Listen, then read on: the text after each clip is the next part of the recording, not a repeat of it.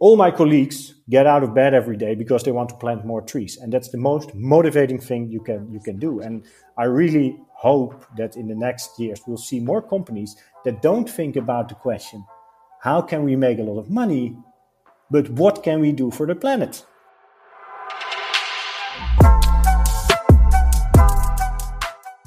Welcome to another brand new episode of Purpose Projects, the podcast with the sustainably good stuff. As you might already know, my name is Boris and I'm passionate about all things PR and communications, which are fixated on green and sustainable solutions. And my name is Moritz. I'm passionate about sustainable business models and their development. And today, I'm sure that many people have heard about the Purpose Project we have on our podcast. Ecosia, the search engine that plants trees while you search the web, and in our talk today, we will shed light on how the search engine actually works and how they are able to plant so many trees all over the world, how they pick their reforestation projects, and so on. And for this topic, there's no better person to talk to other than Peter van Midwoud, who is the Chief Tree Planting Officer at Ecosia. Have fun. A man of many talents, multilingual, a true tree expert, and also a sustainable visionary par excellence. We're, we're very happy to have you here, Peter. Welcome to the Purpose Projects podcast. Thank you. Thank you for the invitation and thank you for having me here. Peter, before we focus on your rather extraordinary job description, I might say, that I'm sure is absolutely unique all over the world, uh, just please explain to our listeners in a rather maybe brief way what is actually Ecosia about and what is the idea behind it. So I, uh, I'm, I'm, just going to say uh, this first. I mean, uh, I warned you, and I should warn the listeners that uh, it's 8:44 uh, in the evening, Wednesday evening. We are sitting here. We just actually talked about soccer for 15 minutes, so that's why we started a bit late. I have a glass of white wine. We're going to talk uh, a long time about uh, ecosia and tree planting, but we just talked a lot about soccer. So I, I, just want to make sure that the listeners also understand kind of the context in which we're having this podcast. I think it's important before I answer your question. Also, next week, Tuesday, I'm turning 40 years old and I just had my Corona dinner with my parents. So I just went over 40 years of lifetime with them. So this is all still in my mind. So I'm a little bit, um, in a I feel like I'm I'm I'm, I'm in the twilight zone, and now I have to do this uh, serious but inspiring podcast. So okay, let's do it. But uh, forgive me if sometimes uh, this is important for the listeners. So those of whom uh, are kind of now uh, at uh, eight thirty in the morning, just had a coffee and are like, okay, I'm going to listen to this podcast because there's going to be so much intelligent input. This will definitely happen, but there might be some side jokes that work better at eight thirty in the evening. So I just wanted to warn them for that. Okay, what was your question again? No worries at all, Peter. You do you, as Moritz said. I just actually wanted to know that uh, some of our listeners uh, might actually not know already what Ecosia actually is and what the idea is behind it. So, would you would you uh, care to explain rather briefly? Yeah. So, Ecosia is the search engine that plants trees. Uh, this is really in, in the shortened sentence what Ecosia is. So we are a search engine, as uh, everyone uh, uses search engine in its uh, daily life. Uh, most of us, uh, most of us use Google, but because we use it so much, these search engines make a lot of money. And um, in 2009, our founder Christian Kroll, he um, he was thinking. Um, deforestation is a big problem in this world, so we should really restore forests. How can I somehow collect money to restore forests? And this is why he got the idea can I connect a search engine to actually making money for planting trees? And this is what he did. So, this is what Ecosia is about in its purest sense. We are the search engine that plants trees. And this is still what we're doing uh, 10 years after that. Um, so, we have, I think, uh, around 17 million people worldwide that use Ecosia as their search engine because they want to make sure that if they use a search engine, that the money that they make because they click on advertisements every now and then, etc., is not going into the pockets of shareholders of a big corporate, but is actually used for a good purpose. And, and that's what we do.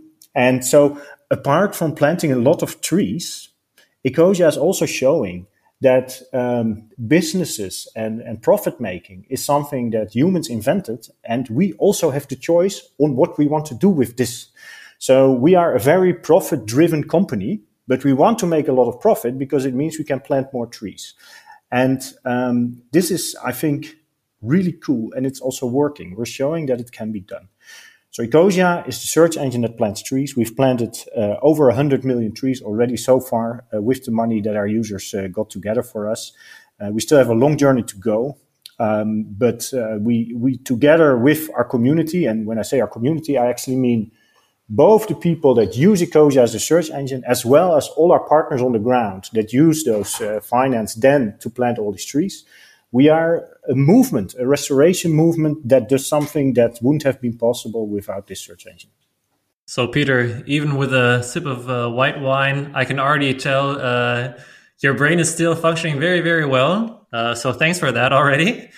And um, to get to you, uh, to talk about you more. So um, now you already gave us the brief brief story of, of Ecosia. Uh, thank you for that. And you, you play a big role actually in, in that story. And um, a short look on your CV actually told us that you've been in love with the environment and especially with trees for, yeah, a pretty long time. And um, your role right now is called the Chief Tree Planting Officer. So the, the, the green CTO. I don't know if you you've heard all these jokes, so probably yeah. So um, tell us, how did you become the chief tree planting officer at Ecosia, and what's a typical, yeah, day in in the life of a green CTO? Yeah. Um, oh, this is actually a couple of questions in one. So, uh, yes, trees have been part of my life. Uh, well, basically since I'm consciously uh, kind of walking around. Uh, I just discussed with my parents that was probably from around five years old or so. We always lived close to the forest. So uh, the forest was always part of my life. Um, we are from the Netherlands, so I grew up in the Netherlands. We don't have that much forest actually. So uh, somehow it was unique that we lived close to the biggest forest area we have. And in my free time and in the weekends, uh, we were always there. But I never, so I was always very fascinated by it and I wanted to understand how this all works and why are these trees here and but it's also just a given. You know, you see them and uh, you're like, okay, uh, forests are part of uh, the world and uh, they've always been there. And only when you grow a bit older um, and you go, uh, you know, towards the end of your uh, teenage years, you start to realize there's a particular reason why trees are here. So I wanted to understand this better, and I studied forest and nature conservation in in Wageningen in the Netherlands. Really, because um, I didn't know what else to study. There was not really anything that I was uh, what that that that kind of was grasping me that I was interested by, other than this forest ecosystem that had always been at our doorstep. And this was really a life changing study because you learn that forests have not always been there. And um, I was one of the guys that really wanted to save the rainforest from being cut down. And, and you think there's angry people cutting down trees, but you learn there's very different powers uh, that actually determine whether forests are there or not. So during my studies, this is all I learned. So what are the drivers of deforestation? How is the socio-economic uh, reality on the ground for all this work? And this forest next to my doorstep, you know, it's also maybe not as old as I thought. It's, uh, it has been agricultural land before, and it's uh, you know, if I would have been here 200 years ago, it would have looked very, very different. So this this fascinated me, and I always enjoyed in all the things I do to make the connection between um, kind of the high level observations and and then understanding how this drips all the way to the bottom to why something is happening on the ground. Why is a tree growing here and not there? And this still fascinates me. We will talk about this later in the podcast. So after my studies, I went to Freiburg in Breisgau in 2007. This was uh, because a friend of mine, he uh, was just setting up a quality standard for reforestation projects. And he uh, was uh, needing some help uh, to organize all this work. So together we, uh, we ran the secretariat of this organization um, for a couple of years. And then we gave the, the, the standard to the gold standard. So the gold standard is a famous quality standard for carbon credits. And we worked a number of years at the gold standard. And in 2016, there was this job uh, advertisement from Ecosia that they were looking for uh, a tree planting officer. And at first I was like, what a, what a weird title is this? You know, what is this? Who needs a tree planting officer? Until I actually looked into what Ecosia is and what they do. And uh, back then, um, uh, I was actually employee number 14. I'm still number number 14. So, and some of them are already gone. So we were maybe 10 people. But already back then, Ecosia was making uh, uh, 200,000 euros a month, and half of that we could spend on reforestation. And I was like, wow, this is a very powerful model. If we can scale this up further, we can really restore a lot of land. So I applied for this job, and with all the know how that I brought from the standard that we worked on and the projects that I'd been working back, uh, back then, I got the job. And since then, I've been working at Ecosia to, uh, to, to, to create a portfolio of reforestation projects all over the world that uh, plant trees uh, for Ecosia. And uh, along with you know, getting those partners on board, we've developed our vision on, you know, what do we actually want to achieve here? You know, do we just want to plant trees? How about the topic of deforestation? How do we want to do it? How do we professionalize this sector? How do we scale it up, etc. So that's what I've been working on in the past four years. And now, since May last year, I actually have a team of uh, um, uh, five people in total, including myself, of other tree planting officers. So together we run Ecosia's restoration business. So to maybe break it down in a yeah rather simple way, if possible, uh, why would you say are forests so important for our ongoing fight against climate change in general? Um, well, I think so. Okay, now because uh, of the the glass of wine I'm drinking here, I'm gonna actually counter that question, and I would argue that we should not all the time start by talking about carbon if we talk about forests. This is really um, a reflex uh, from the past uh, five or maybe 10 years or so. But forests are so much more than uh, an important factor in the, in the fight against climate change. So let's first talk at why forests are important, not because of the climate. You know, when before humanity was on the planet, there almost all of the planet was covered with either forests or grasslands. Some regions were too hot and some regions were too cold. You know, the Arctics or the deserts, there were no trees there, but for the rest, there were really a lot of them. And humanity has been using trees for as long as they have been uh, around on the world. So it is expected that 90% of the deforestation happened before 1950. Hello? And that is because trees have something that we want as humans. They have they are capturing nutrients. Uh, you, we can use them as firewood. Uh, we can use them as construction wood. And if we remove them, under it there's fertile soil that we can uh, use to uh, grow our crops, etc. So trees have always been very useful to humans, and that is of course a very uh, sad situation because it means uh, the trees are always the victims of this kind of practices of humans as well. But trees they are also creating forests and, and most of the biodiversity, so not only trees themselves, but a lot of land animals and fungi and bacteria depend on forests uh, for their existence. So forests, uh, when it comes to biodiversity, they're one of the most important ecosystems that we're having. So um, in addition to that, forests uh, very much determine uh, the weather that we're having a concept that I think it's not the only one, but I, I really like because it's very strong. It's the concept of the flying river. And the flying river is uh, a river that uh, goes from the Atlantic Ocean over the Amazon forest to the hinterlands. So we, we know the Amazon River, and the Amazon River is transporting water from the Amazon uh, region uh, to the sea, a big watershed. But in the air, in the sky, the same is happening the other way around. And this process is called uh, the flying river. And this is the evaporation of all the trees in the Amazon and the winds that uh, push all this humid air over uh, the lands that are surrounding the Amazon. So the Amazon forest, but also the Congo and uh, the forests in Indonesia, they have an enormous impact on the local, but even the regional climate.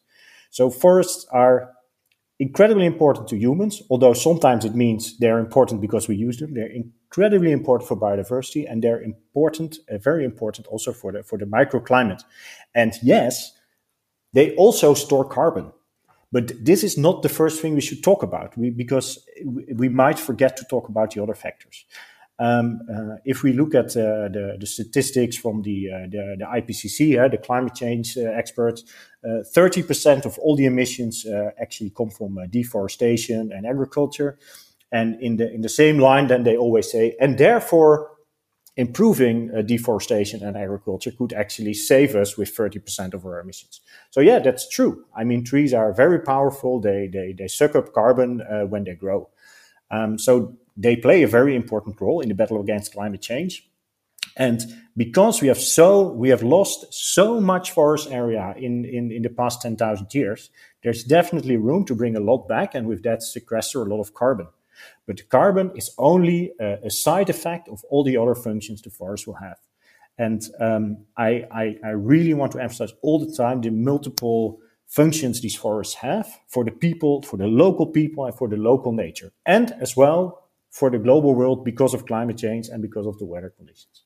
All right, so I'm gonna speak for all the listeners right now. I think we already learned something at that point right now to make that clear. I think, uh, uh, yeah, I think we all understood your point. So, um, talking about Ecosia's um, yeah huge project portfolio, of um, all the projects you have. I mean, you you you are the guy who's actually in charge of um, yeah picking these projects and and putting together this portfolio.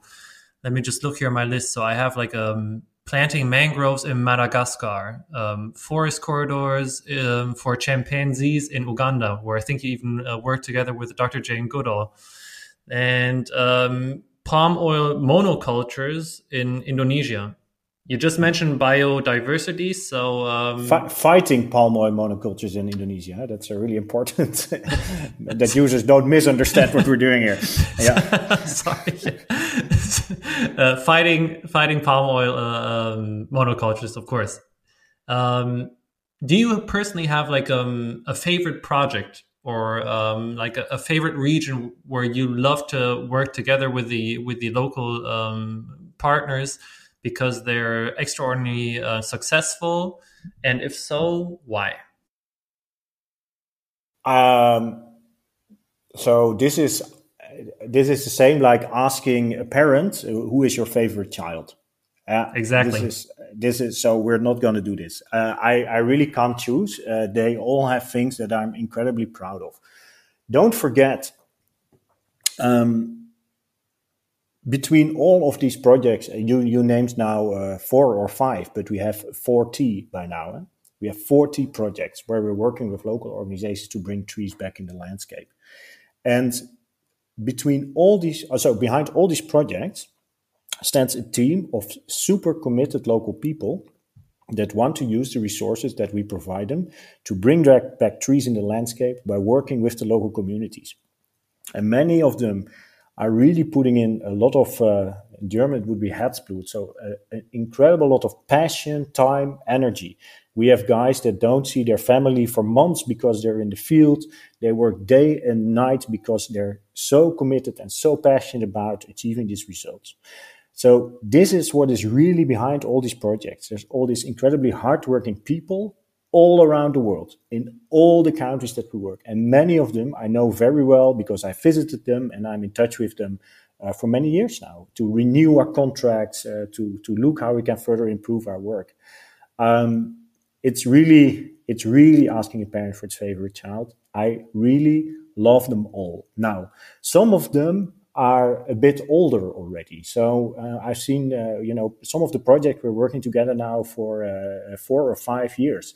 And of course, we've been intensively working together in these years to increase their impact locally. So I know more of them, and maybe because of that, you know, I. I, I appreciate very much what they have been doing, while other projects we just signed a contract, uh, I don't know, half a year ago or, or a year ago or so. So those projects are still kind of developing and we're learning together. And but some of these older projects, like uh, where you talked about um, uh, the project we're doing with the Gunung Saran Lestari Foundation on Borneo, this is a local group of Dayaks that stood up against the palm oil industry, and they are teaching their neighbors how to set up multifunctional agroforestry systems from which the people are benefiting because of the nutrients it provides, because of the different incomes they will have from it. And it is an alternative to selling your land to a palm oil plantation getting that money, going to the big city, then living in poverty and being kind of ruined for the rest of your life. This is a very, very strong, strong concept we're doing there. And um, uh, the same is in Burkina Faso. I mean, what we're doing there with Hommes et Terre, that is just insane. I wouldn't have imagined this uh, four years ago when we started working. But they work in the desert region, so in the Sahel, which is um, a, a, landscape that used to be one of the most productive ones on the planet, kind of till the year till the 60s.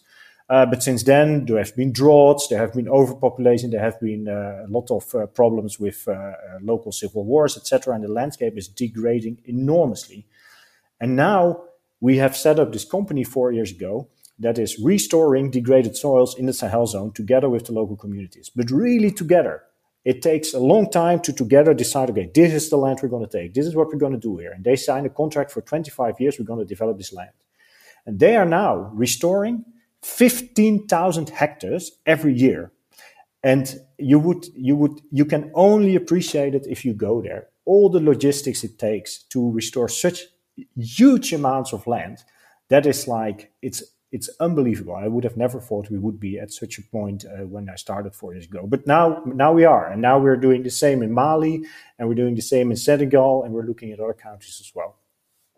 But there's also the projects in Brazil. You know, Brazil, uh, the partners we work with in Brazil, they are really having a hard time because uh, uh Bolsonaro and uh, the presidency and uh, the overall uh, governmental, uh, you know, movement is really not in favor of, of, of, green NGOs and this kind of activism.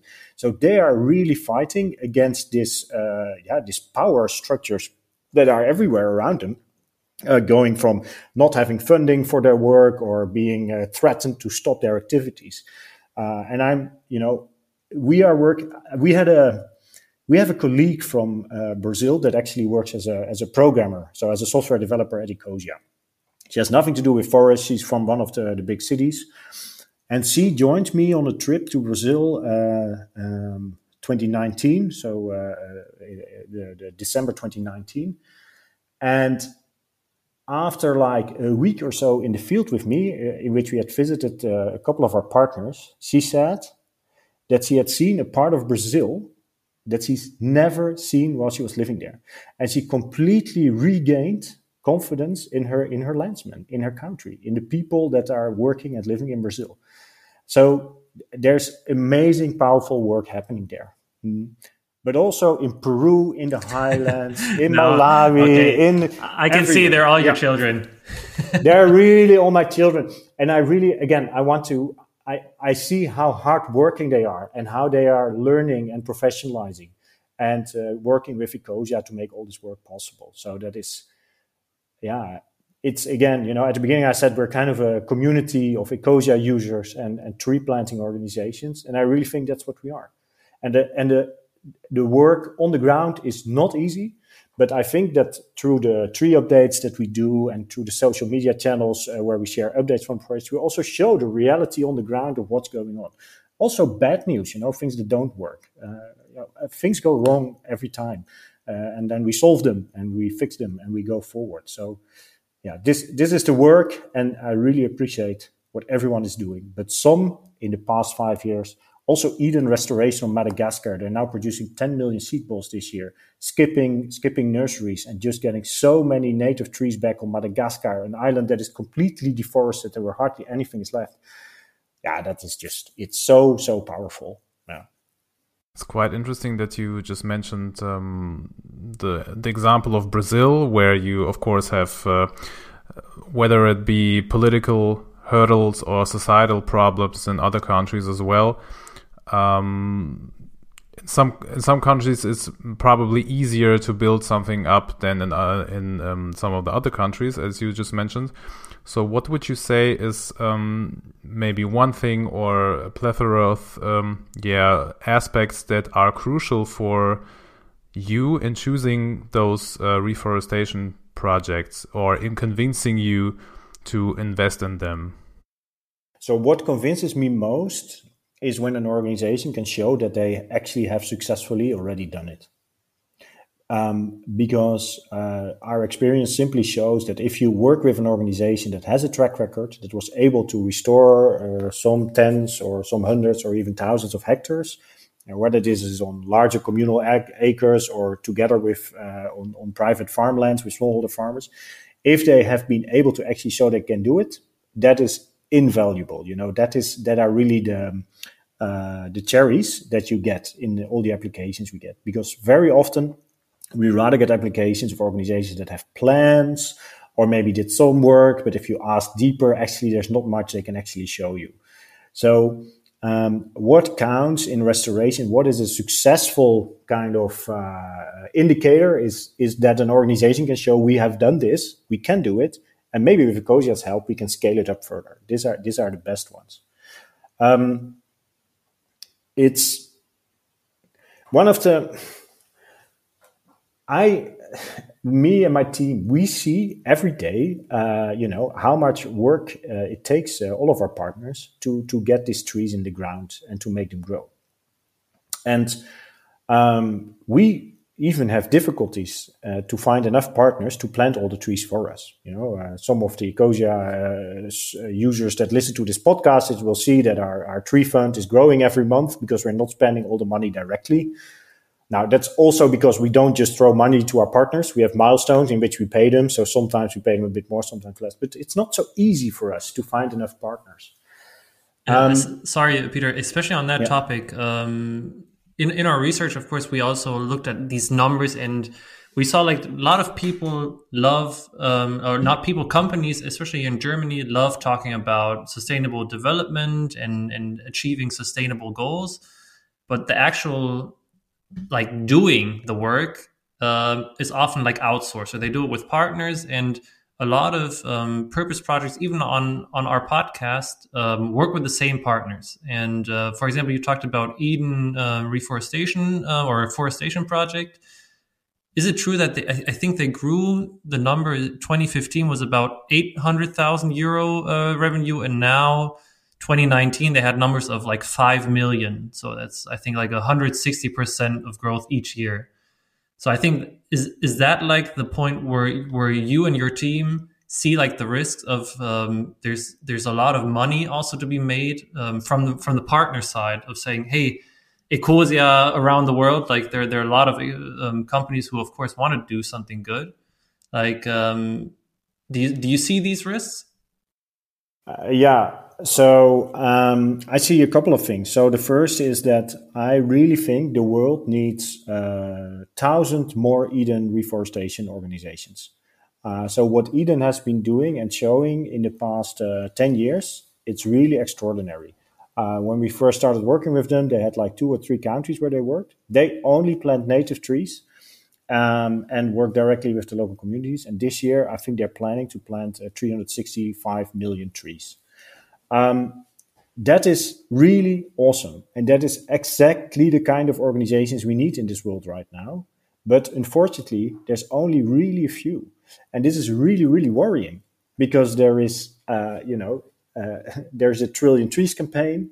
There is the, the big saying that if we just plant a trillion trees, we will, uh, we will have a big impact on climate change.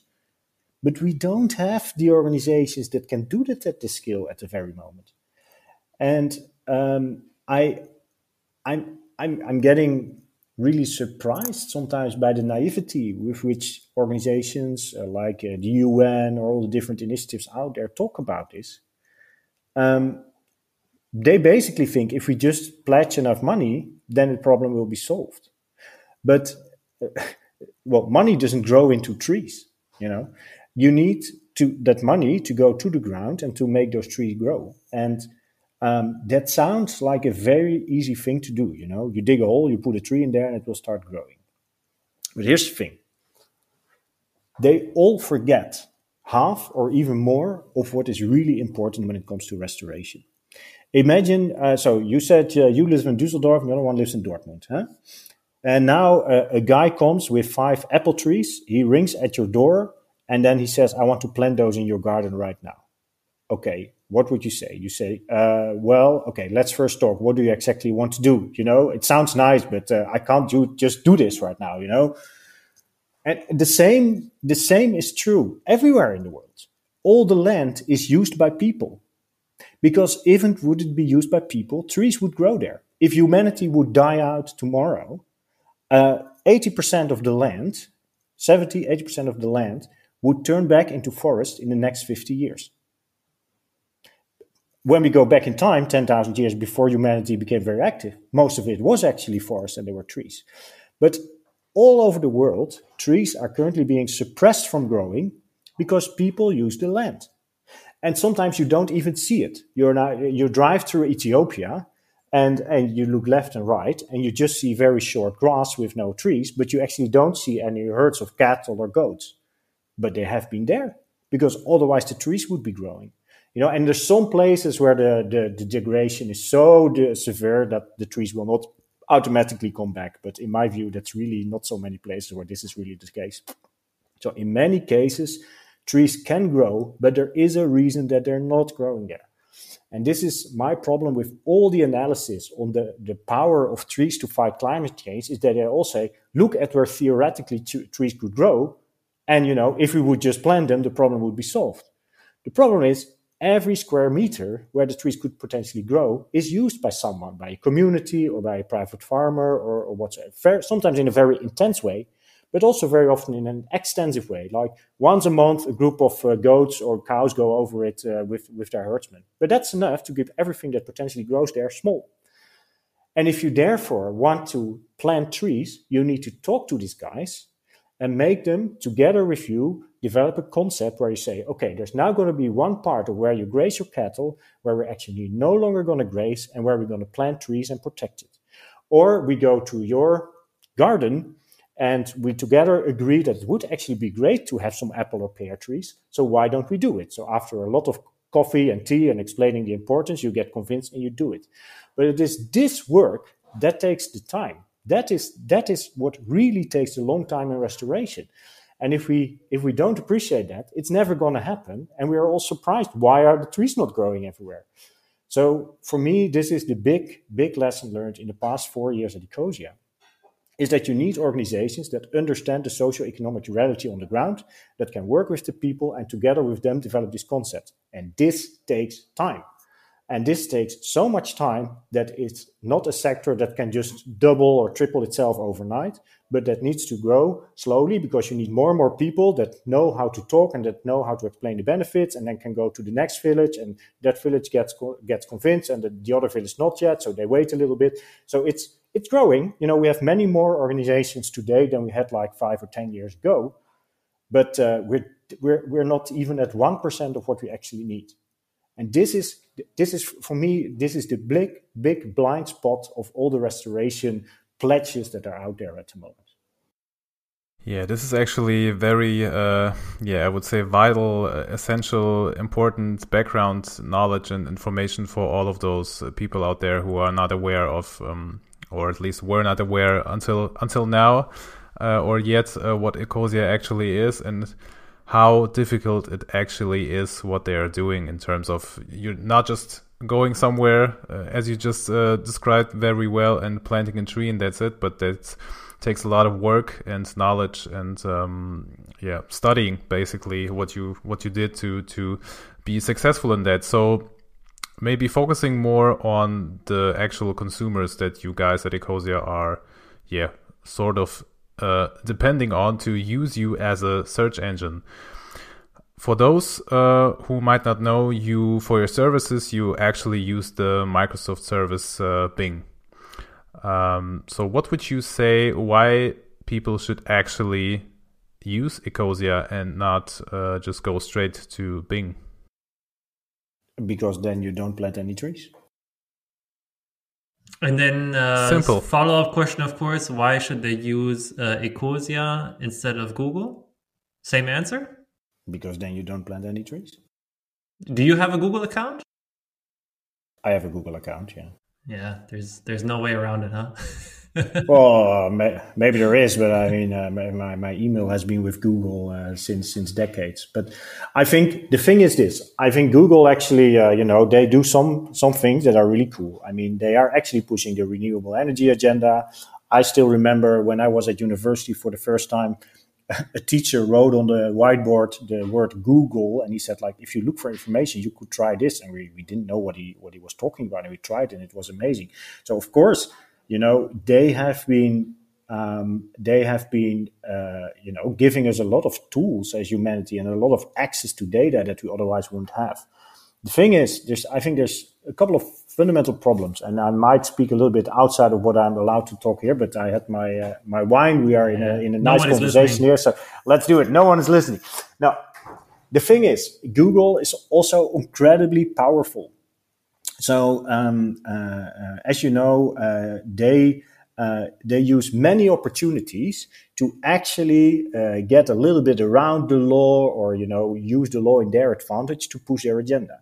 I mean in the eu they uh, they have a number of cases and been blamed by the european commission that they're having a monopoly that they're using too much to push their own software um, their their their search engine etc and um, although you know there's high fines uh, for them if they if they do that, they always find ways to still try and push, and they're so powerful that they can actually, with a little bit of tweaking, still get a long way with uh, you know getting again exposure to many people. Um, so they're they're they're more powerful than most governments, of course. You know we've seen the case in Australia now. I think they're now finally going to say, okay, well we'll go a little bit in your direction, but they're much more powerful and much more uh, uh, having much more money than, than than many governments out there. Um, and then you know there's also the topic of privacy, where I think if you use Google in the EU, you're probably relatively safe because of the EU regulations we have. But if you use Google outside of the EU, where they don't are not part of these regulations, uh, you really can only guess how your data is used and and you know what is protecting you, because there's no intrinsic motivation for Google to actually be careful, you know. So that is, um, I think that that is the one thing. They're very, they're very, very powerful. And um, um, the other thing is that I think the era that we just have companies that that are there to make a lot of money to fill pockets of shareholders is really over. This is how I started. Uh, this is how I started a little bit my uh, my story. Is that um, what what wakes me up every day, what gets me out of bed, is that we're gonna uh, plant another uh, ten thousand trees or other other hundred thousand trees with the next contract we're about to sign, or we find another more exciting way to bring more trees back in the landscape. And through our mechanism, through our through our search engine Ecosia, we have the means to do this. But these means are serving us as humanity to do the right thing, and we should not become slaves of this mechanism. And in many of the kind of capital world uh, companies, you are actually a slave of making money for others. Um, and they're not going to use that money to plant trees, so to say. So I, all my colleagues get out of bed every day because they want to plant more trees, and that's the most motivating thing you can you can do. And I really hope that in the next years we'll see more companies that don't think about the question, how can we make a lot of money, but what can we do for the planet? You know, imagine that all the companies out there start to ask themselves that question. Uh, this would re- this world would really look very different. And I don't see any reason why not most of the companies should ask themselves that question instead of the money question. And then there's one more thing. I'm sorry, you want to say something, but in, in Germany, we make we we promote ourselves as the search engine that pays taxes because this is the other thing you know the, the big corporates in this world because they're everywhere they also find all kinds of mechanisms to just ship money around and avoid paying taxes because they say ah the ip was actually in ireland or it was actually there so we don't so they find, find always i think it's like like asking yourself the question what can we do as a company for our planet? Taxes are also something that are simply something we all have to pay to make sure that the systems that we have, the infrastructure, the schools, the education, the art, the governments, the, the health system are actually out there running. And, and it, in the um, World Economic Forum, uh, Rutger Bregman, one uh, a Dutch uh, philosopher, he said that there was a giant elephant in the room, and that was taxes. So they all talk about sustainability, but no one is, is willing to talk about taxes. Whereby if all these companies would actually pay their taxes and we have some good people at the government, and, and we do have them, that would make a tremendous impact. So it's it's it's insane that we can say, "Oh, we actually pay our taxes." Don't you think that's great? No, everyone should do that. That's that's part of how we organize society and and I, this this is changing i think also with these larger companies but it's kind of as in response to societal concerns. So start to ask yourself, what can we do as a company for society instead of only thinking about what can society do for us? Yeah, uh, three three short things. So first, we're definitely going to link that uh, talk in, in the show notes for, for the listeners. Um, I've heard uh, the guy speak at the Economic Forum. Um, it's pretty inspiring. Uh, second um, is uh, that paying taxes, of course. Um, I think it is actually a USP. So um, do that and uh, promote it. It's yeah, it's it's crazy. Um, what a world, huh? Paying taxes becomes a unique selling point. I mean, yeah. where, where are yeah. we? it's yeah. it's a crazy world. And uh, third, uh, third is um, I think you just gave like a, a very good definition of what purpose projects actually are. And um, that's why Boris and I started this podcast. So um, thank you for that definition. And uh, that moment you were speaking about your professor writing down Google on, on the sheet or on, on the board, say, hey, you can you, you should check that out. Um, I've actually uh, had that same experience, but um, with your company. So um, at, at, the company where I work, we always give like short um, yeah presentations uh, in our team. And one week, uh, one colleague of mine introduced your company to all our colleagues and uh, tried to inspire all of uh, my colleagues to use Ecosia instead of Google. And since then, a lot of people have been doing so.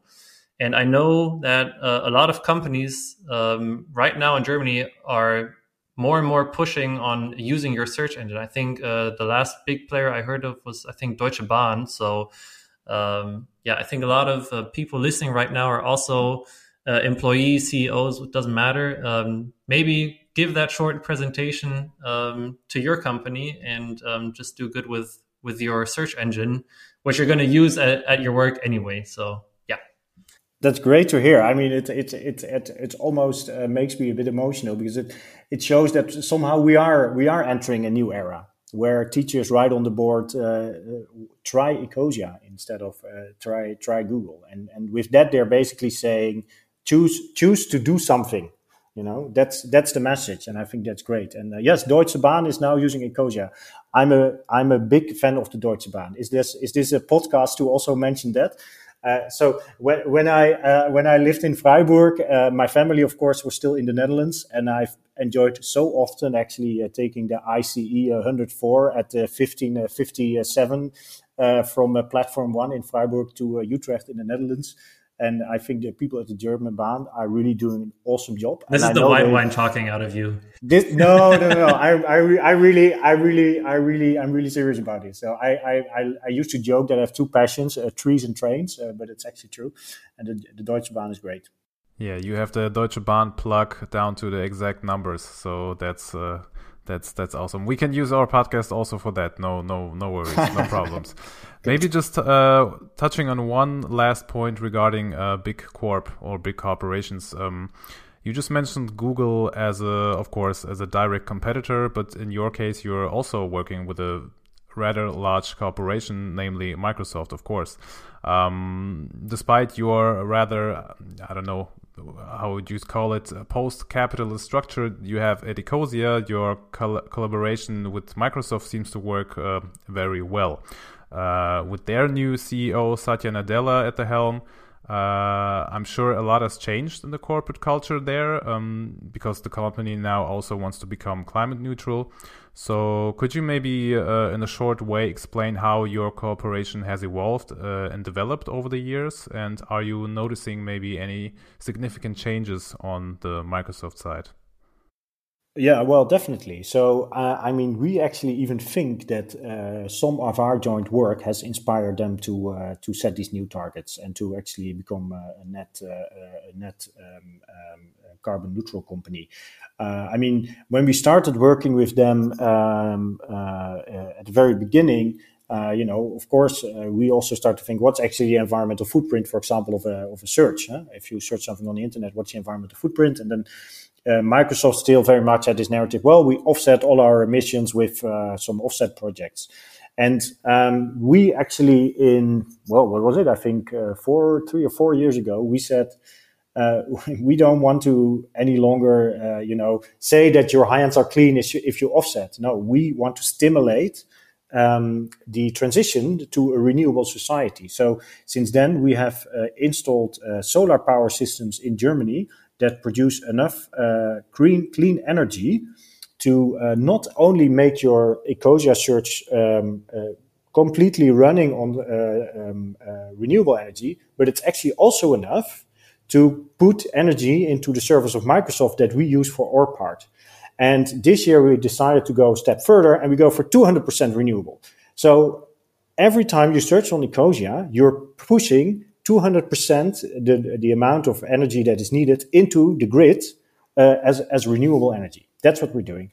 And um, this is also something that we discuss all the time with Microsoft when we speak to them. So I think our collaboration actually has helped them to rethink a little bit how they want to do this. And um, uh, of course, I mean, there's society is also changing, and they have other groups influencing them as well. But I think we played a big part there, and uh, they have been.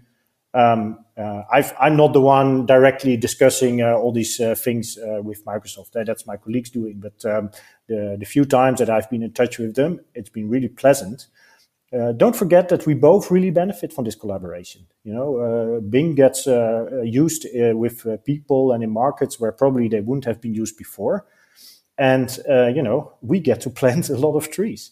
So we we both benefit from this, and I and I. Um, you know the, the agenda that they've now put forward with how they want to go towards net net carbon neutral and also using renewable energy uh, you know, I think it's cool if we as a Ecosia can kind of inspire others to to go in this direction. And uh, this is not only with Microsoft. You know, there's other companies asking us for advice, like, okay, how do we get uh, 200% renewable, or how can we plant trees? And um, when they ask when they ask us how we can plant trees, then the one thing we tell them is, well, if you pay someone to plant trees, at least make sure he tells you where the trees have been planted, because this seems to be uh, the big uh, the big uh, gap in, uh, in, in when it comes to uh, uh, tree planting that is paid for by by all kinds of organizations. No. You just mentioned the word inspiration, and that's also going to be, uh, yeah, sadly, our, our last question. We've uh, been talking for way too long, I, I guess, but uh, it, was, it was so fun. Um, but uh, the question we ask all our guests is um, where do you get your inspiration from? And people have, um, yeah, named social media accounts, books, people, um, companies. So uh, the first thing that comes to your mind, um, Peter? Hmm. Um, it's a good question. Could basically be anything, anyone. I I struggle with this question. Uh, let me let me let me think. Let me let me try to give you a clear answer. Who gives me inspiration? I get inspired. I get inspired by people and organizations that I can see are inspiring others. And that sounds like a little bit of a weird and maybe avoiding the true answer answer, but I will give you a few examples. So um, when I see someone like Barack Obama doing speeches, um, I can see that he is really bringing a message to the crowd, and the people start to believe in something uh, that they didn't believe in when they maybe entered the room. So they get inspired by his speech, they take it home, and they start to think about doing things different. So that kind of that actually inspires me. So does Barack Obama inspires me? Yeah, he inspires me, but it's more his way in which he inspires others. Now you should know, I'm also a musician. Um, I, I, play guitar. I have some. Uh, I always have a band. You know, whether it's in Freiburg, uh, I had some uh, indie indie bands and a reggae band, and uh, now I'm actually playing in a band uh, that is uh, singing in a in a in a Dutch dialect, but um, there's some bands. Do you know uh, the uh, famous? I was just listening to them. Uh, Calexico. They're one of the best bands I know. Uh, they are from the south of the US, and they bring. I've been uh, to Calexico, but I've never heard of the band. Oh, the band is is fantastic. They're super great musicians. Uh, they are from the US, but also from Mexico. So they combine these two cultures also in their music. When they are on stage, you see people that start to kind of basically rise up, lose uh, lose the touch with the ground, and start to flow around because it is so inspiring what they're doing. You feel so energized. You feel like you're having a connection with them. So these are the kind of things that inspire me. So it's it's. I can literally uh, see all the people smiling in Mexico. I have a lot of uh, Mexican friends because I used to say I used to stay in Mexicali. That's the border city next to Calexico. So Calexico is California, Mexico, and I stayed in Mexicali, Mexico, California. So all the people listening right now, big shout out to you. listen, listen to the band Calexico. A favorite song of mine is uh, Minas de Cobre uh, but there's many, many great songs They just uh, recently. But, but it's not just about this this uh, band. There's also, I mean, I'm a little bit. Uh, I have this very uh, sweet spot that I'm a big fan of uh, bands that sing in a local dialect, because in the Netherlands, it had, this was a kind of a wave. Um, Uh, in the 70s, where for the first time people dared to sing in their dialect. So no longer in English or in Dutch, but in their local dialect. And of course, they were seen like, okay, they're farmers from the rural area, blah, blah, blah. But what they actually did is they inspired people to be proud of where they're living and make something out of their environment. So this inspires me a lot. You know, some of these bands, when they play, I'm, you know, when I'm in the evening looking at YouTube, these are the kind of movies I watch. Are are concerts of bands singing in dialect. It's a concert of um, of uh, of Calexico. But it's also, uh, yeah, I mean, it sounds superficial, but when I see uh, David Attenborough uh, telling about the the precious treasures of nature that ha- that he has seen and and the image that he is showing from how our world actually looks and how it's changing, he is inspiring others to to do something and. And that is what inspires me. It can also be a book. I was uh, recently I've been reading the book uh, Hotel Europe. It was from a Dutch writer who described kind of how uh, the European culture have been changing, and basically Europe is changing uh, since a couple of, uh, I would say, uh, decades from being a continent into being a museum for the rest of the world. And and this book I found really interesting to read, and it inspires me how he can get his message through to me, and that I get excited about what he does. I listen to podcasts from a local guy. Uh, uh, an histor- uh, his, um, uh, history teacher here in the Netherlands who, who, really likes to do presentations, talks a lot, but he's very sharp on everything, Maarten van Rossum. And then I get inspired again about how he does that. So basically, yeah, it's maybe a weird answer, but what inspires me is people who inspire others. Peter, I think this will be our great, greatest filled show notes ever in the history of our podcast, which we are very, very appreciative of. No, I mean, I mean it. I'm, I'm serious. I'm, I, am I'm so, so happy that we were today able to not only talk about trees and Ecosia and Google and search engines, but um, yeah, show the people out there and uh, our listeners that that that you, as a chief tree planting officer, uh, you not only have trees in your mind, and I think that's that's uh, that's very good. And um, yeah, thank you very very much for your time, for your knowledge, and um, we will surely continue to follow Ecosia's pathway, and uh, be sure you have two uh, steady followers and in Moritz and me for sure. So thank you very much. Great, yeah. Thanks, thanks for having me on uh, on my almost 40th birthday and, and talk a little bit about what I do and what I've been doing. If you're ever in Berlin on Wednesday morning, we always have a team breakfast with Ecosia, which is one of the reasons why my colleagues uh, don't eat the rest of the of the week because this breakfast is so good that you're willing to save all your hunger for it. So if you're ever in Berlin uh, on a Wednesday, uh, you're most welcome uh, to join the to join the breakfast, and uh, so we can meet in person. Perfect. Looking forward to that, Peter. Have a nice night. Thank you. Bye. Moritz, we had the honor and the privilege to talk to the world's only, I think, chief tree planting officer in Peter. what do you think of Peter? Awesome guy. Yeah, awesome and especially authentic. Uh, I don't know. This this episode was a very relaxed and very talkative guest, which um, yeah, I really enjoyed. And um, yeah, I I think um, or, or, especially I I learned a lot in this episode. I hope all our listeners did too. For example, the benefits of reforestation shouldn't only be limited to the the CO two emissions. Uh, or his his rant about um, yeah using space for trees like yeah let me plant a tree in your in your garden um, i think that's a couple of points he he mentioned which got very clear where where you could just notice that he's um, yeah surrounded by these topics day in day out. Um, yeah. And what about you? How was how was uh, Ecosia the deep dive for you?